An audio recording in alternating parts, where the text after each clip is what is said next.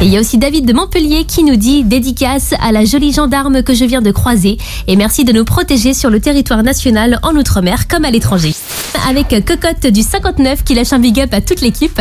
Et bah merci beaucoup, le petit message est passé en direct. Et il y a également la base navale de Toulon qui est dédicacée par Geoffrey sur le WhatsApp de l'émission 06 30 710 710. Donc allez-y comme eux hein, pour soutenir, dédicacer, encourager.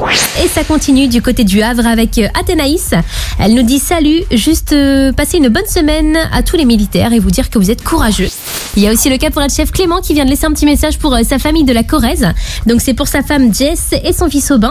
Et il rajoute Je serai bientôt auprès de vous et force à tous mes frères d'armes qui sont eux aussi en mission.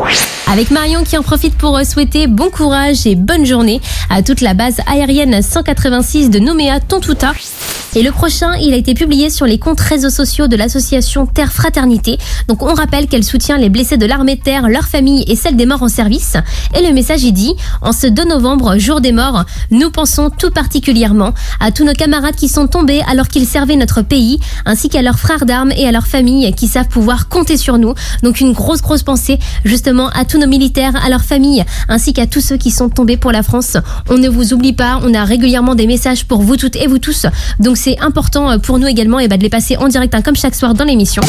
Jusqu'à 21h, les dédicaces, les dédicaces Skyrock PLM.